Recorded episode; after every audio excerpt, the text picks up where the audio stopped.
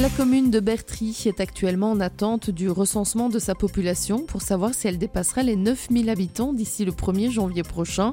Et si c'est le cas, ça pourrait avoir un impact sur les prochaines élections, puisque le nombre de candidats aux élections communales passera de 19 à 21. Pas d'impact par contre sur le nombre de membres du collège communal. Et si aujourd'hui on sait que l'actuel bourgmestre Mathieu Rossignol a déjà annoncé qu'il se présentera à sa propre succession sur sa liste Action, s'il faut 21 conseillers, il faut donc identifier d'autres candidats supplémentaires. Et c'est le cas notamment de l'opposition avec Léon Collin qui a bel et bien l'intention de se présenter au poste de bourgmestre. Il recherche de nouveaux candidats pour sa liste ensemble. Le parti écolo, sous la direction de Jean-Pierre Grèce, souhaite aussi élargir sa liste et obtenir un troisième siège pour potentiellement entrer dans une future majorité. Et puis à Namur, pour un mégot jeté par terre, vous risquez 350 euros d'amende. Il serait d'ailleurs le déchet sauvage le plus répandu dans les rues de la capitale wallonne, raison pour laquelle la ville a lancé en juin dernier la campagne Mégot Wars. Dans un premier temps, elle visait une sensibilisation pour lutter contre le jet de mégots sur la voie publique, en passant notamment par la distribution de cendriers de poche. Désormais, place à la deuxième phase, celle de la répression. À partir du 31 octobre, ce sera tolérance zéro, comme l'annonce le cabinet de l'échevine Charlotte de Borsu, en charge de la propreté. Et d'ailleurs, le 21 octobre prochain, une opération est aussi organisée dans les rues du centre, sous la forme d'un grand ramassage citoyen en collaboration avec la SBL BIWAP.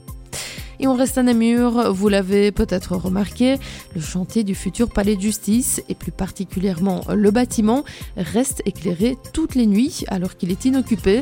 Comme expliquent nos confrères de la Meuse, la régie des bâtiments en charge de la gestion des bâtiments publics s'est tournée vers le promoteur du projet AG Real Estate pour obtenir une explication quant à ce véritable gaspillage.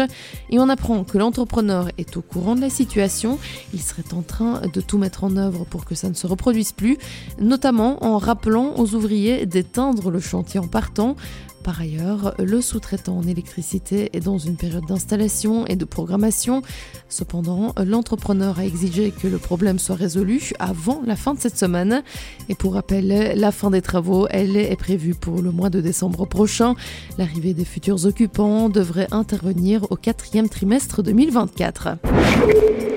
Le centre de prise en charge des violences sexuelles de Namur fête ses six mois d'existence. Nos confrères du journal La Meuse sont partis à la rencontre des équipes et comme l'explique Séverine Dulieu, coordinatrice, le centre collabore avec différents acteurs pour assurer la prise en charge complète des victimes. La coordinatrice rappelle qu'une prise en charge rapide est primordiale pour accompagner les victimes. Les 72 premières heures sont cruciales, notamment pour récolter des preuves ou encore pour réaliser le traitement post-exposition pour éviter notamment les maladies et les infections.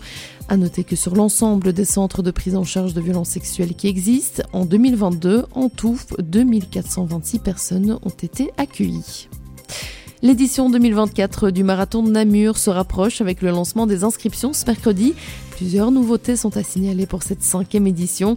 Elles concernent d'abord le parcours et surtout le lieu de départ, puisque le marathon démarra de la chaussée de Liège entre Lives-sur-Meuse et Brumagne et non plus de Dave au pied des rochers du Nievaux comme par le passé. L'autre grand changement concerne le lieu d'arrivée, puisque les trois épreuves se termineront à proximité de Namur Expo à Salzine. Le centre-ville de Namur et la rue de l'Ange, lieu de l'arrivée, sont donc mis de côté pour des raisons logistiques comme l'a l'organisation à nos confrères de la Meuse, notamment à cause des travaux. L'information régionale en radio. C'est aussi sur mustfm.be.